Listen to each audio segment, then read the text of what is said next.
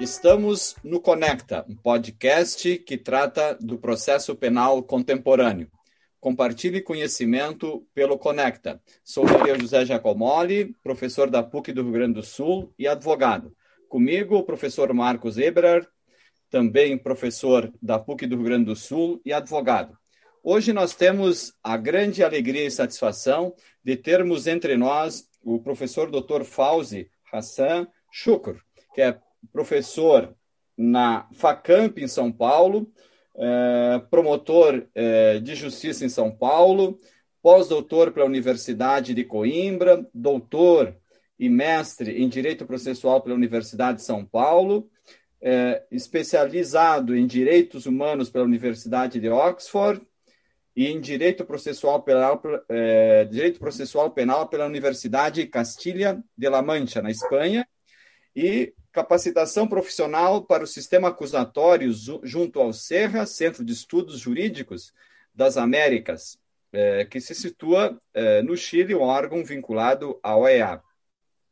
Pesquisador convidado do Instituto Max Planck para Direito Penal Estrangeiro, Internacional e Criminologia, também pesquisador convidado do Colégio de France, cátedra sob regência da professora Mirelle Delmas Marti, acadêmico da Academia Paulista de Direito a partir de 2018, é, cadeira Nelson Hungria e da Academia Jundiaense de Letras Jurídicas, também membro da Associação Internacional de Direito Penal, do Instituto Pan-Americano do Direito Processual, da Associação Brasileira de Direito Processual e é, do Instituto Brasileiro de Direito é, Processual Penal.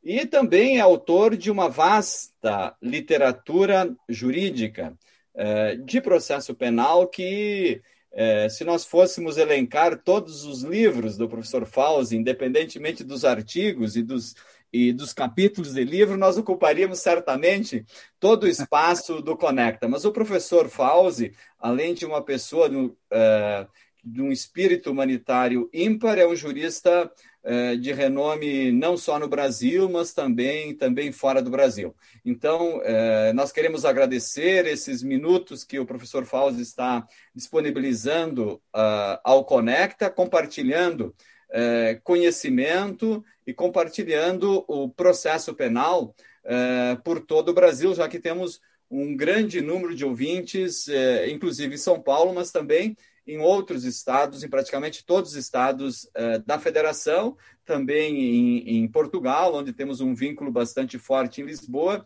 e também na Itália. Então, professor Fauzi, muito obrigado. E hoje estamos no episódio, episódio 43 do Conecta, onde o professor Fauzi vai nos falar da investigação criminal nas hipóteses de competência originária ou de foro por prerrogativa de função. Então, professor Fauzi, sem mais delongas, está com a palavra. Meus queridos amigos, muito obrigado pelo convite, meu querido Nereu, meu querido Marcos, grande Felipe. É uma imensa satisfação poder estar aqui compartilhando, é, ainda que por um pouco período de tempo, um curto período de tempo, é, este espaço com vocês, é, nesta atividade que, sem dúvida alguma, é uma das mais significativas de democratização, de discussão de alto nível uh, do mundo jurídico. Eu, então, uh, para poder ir diretamente ao ponto, eu gostaria de uh, uh, destacar que a discussão desse tema, o foro, a, investigação criminal nos casos de competência originária, nos casos de foro por prerrogativa de função, dentre vários daqueles que historicamente integram a, a, a macro temática da investigação criminal foi talvez um dos mais desprezados, mesmo depois da entrada em vigor da Constituição de 1988. A Constituição, e nós vamos conversar um pouquinho sobre isso, operou uma reestrutura é, fundante, e nesse ponto ela não, não implicou numa reforma, mas ela implicou numa refundação do processo penal brasileiro é, essa refundação passou uh, por uma tomada de postura quanto a um modelo processual. É, eu não estou alheio à, à, à, diversidade de discussões que existe sobre esse tema, mas aqui eu peço licença para é, adotar claramente o modelo acusatório de processo penal como aquele estampado pela Constituição, que naquilo que nos interessa nesta conversa é caracterizado sem dúvida alguma por uma repartição clara, nítida, evidente e inconfundível de papéis dos intervenientes processuais, ou, se quiserem, dos atores processuais. É, isto, a partir da Constituição, para o processo penal, nunca foi exatamente muito bem assimilado. E nós temos 32, 33 anos quase da entrada em vigor da Constituição, nós temos déficits normativos, e é deles que eu quero efetivamente falar, nós temos déficits normativos muito sérios uh, no que diz respeito à adequação do modelo de investigação criminal ao primado constitucional.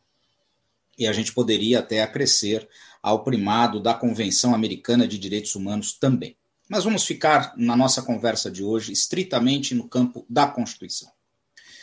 Entre esses déficits, a investigação criminal apresentava no miúdo, no cotidiano, deficiências que eram uh, perceptíveis desde um primeiro momento a olho nu, porque é o varejo uh, da, da atuação do sistema penal. E esse varejo nunca se confundiu e nunca se atentou para aquilo que não é exatamente o do dia a dia, que eram as investigações regradas, fora do Código de Processo Penal, no âmbito daquilo que nós chamaríamos de eh, foro por prerrogativa de função ou de competência originária dos tribunais. Esta, eh, esta seara ela permaneceu é, absolutamente silenciosa e sobrevivente ao texto constitucional por uma razão da pragmática processual penal. Eram raríssimas as persecuções, até, vamos dizer assim, até a ação penal 470. Esse nome é horrível, mas ok, é ele que ganhou aí o jargão da prática, né? Até o caso mensalão, quando uh, afloraram para o mundo jurídico e para o senso comum também uh, questões que não faziam parte do cotidiano das investigações criminais no campo acadêmico, nem das preocupações práticas da grande maior parte uh, da população brasileira. Esta, esta mudança progressiva de presença, de maior presença da investigação nesses casos, começou a desnudar déficits profundos do regramento destas investigações para com o primado constitucional. Então, se nós fôssemos olhar de uma maneira ampla, nós veríamos aí nesses regramentos, e aonde estão estes regramentos? Estes, regra, estes regramentos estão, sobretudo, fora da legislação processual penal ordinária.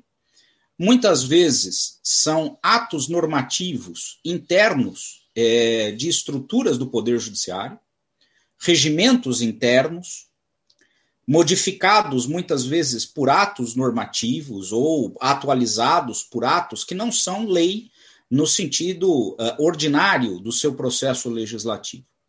E quando nós passamos a olhar esses documentos, nós fomos encontrando é, inúmeros espaços de colidência com a estrutura constitucional. Aquela, aquele mandamento constitucional que é evidentemente válido para todo o ordenamento, que separa as funções de investigar das funções de julgar e reserva um papel digno é, à pessoa submetida à investigação por meio de mecanismos de autodefesa e por meio da presença da defesa técnica, é, essa estrutura constitucional, não vou dizer rarissimamente, mas é, essa estrutura constitucional ela, é, ela vai encontrar espaços, que não são poucos, onde é, juiz investiga, juiz investiga de ofício, juiz é, é, se coloca numa posição que seria a do titular da ação penal. Um titular da ação penal que muitas vezes é, é se afigura como um mero é, recebedor de informações produzidas é, nesse ambiente, que é um ambiente que mescla estas funções e que deságua, muitas vezes, em propositura de ações penais que, aos olhos da Constituição, é, dificilmente se harmonizam.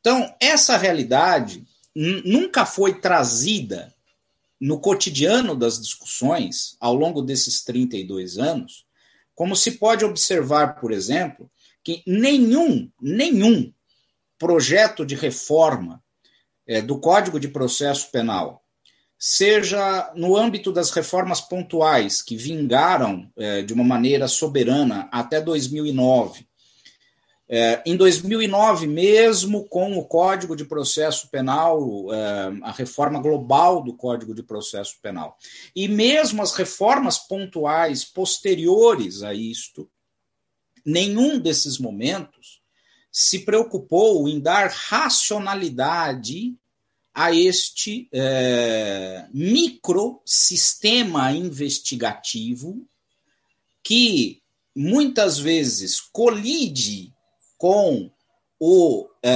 macrosistema investigativo, que em si é muito pobre do Código de Processo Penal, e mais ainda, esse microsistema dificilmente se harmoniza com a ordem constitucional. E hoje esse é um tema da pauta. Esse hoje é desde 2005, quando situações nunca enfrentadas começaram a surgir. Nós já estamos aí, portanto, num período de 16 anos é, da ação penal 470. Né? É, era um tempo mais do que suficiente para ter amadurecido uma estrutura harmonizada de investigação nesses crimes compatível com a Constituição e isto não foi feito e não parece, num futuro próximo, estar em vias de ser feito. O que significa, portanto, que situações extremamente tensas do ponto de vista jurídico que nós vivemos nos últimos 18 meses, que tocam nesse ponto, né, é, é, estão longe estas situações de serem é, contornadas pela é, é, serem contornadas é, pela estrutura normativa que nós temos. Então, Nereu, para encerrar, eu sei que o nosso tempo aí já está indo para o final. Para encerrar, eu acho que a grande manifestação é, que eu gostaria de deixar para todos os ouvintes aqui do Conecta é a necessidade urgente de nós reconfigurarmos normativamente, por meio de uma lei ordinária federal, a forma de investigação nos crimes de competência originária dos tribunais, porque isto não é matéria de organização do tribunal, isto é matéria de processo penal em sentido estrito. Isto eu me atrevo a afirmar de uma maneira peremptória. E fazer com que essa reorganização seja efetivamente condizente com a estrutura constitucional. Essa era a minha breve mensagem, deixando em aberto um último ponto. É claro que esta tensão normativa ela se tornou ainda pior porque os fatos que geraram investigações é, que poderiam ser criticáveis à luz da Constituição são fatos de uma magnitude social é, e de uma importância para o Estado de Direito, são fatos que não podem ser ignorados. Essa era a minha breve mensagem para todos vocês. Muito obrigado. Obrigado, professor Fauzi. Esse é o episódio número 43 do Conecta, podcast Processo Penal em Debate. Eu não tenho dúvida nenhuma que esse tema ele está a maior dificuldade está alicerçada justamente nesse normativo e também no fato de que os regimentos dos tribunais, principalmente aqui no regimento interno do Supremo Tribunal Federal, também é, o apelo normativo que temos também é um apelo normativo contraproducente em relação a toda a ideia de um sistema acusatório no processo penal. Então, o tema é muito complexo. Obrigado, professor Fauzi, pela, pela sua presença aqui no Conecta, pela, por abrir a sua agenda para estar aqui conosco e com os nossos ouvintes, que principalmente aí do estado de São Paulo, o professor Fauzi, que é promotor de justiça desde 1989, que é doutor e também pós-doutor e é coordenador, professor e coordenador do PPGD da FACAMP, da Faculdade de Campinas. Apenas por último, quero, nós temos mais 30 segundos para terminar o tempo que combinamos com o professor Fauzi. Quero apenas dizer que nós vamos deixar de referir o currículo do professor Fauzi é, minimamente, pelo fato de que se fôssemos imprimi-lo, nós gastaríamos um toner. Então, nós, nós, vamos deixá-lo de, de, referir. Né? Mas o professor Fauzi, grande contribuição ao processo penal democrático no Brasil e, com certeza, é uma figura é, importantíssima no processo penal é, em relação a toda a ideia que nós temos e precisamos em relação ao sistema acusatório. Muito obrigado, professor Fauzi, professor Nereu. É, um abraço a todos os nossos ouvintes. Este episódio estará no ar no dia 17 de março, às 18 horas. Compartilhem conhecimento pelo Conecta Processo Penal em Debate.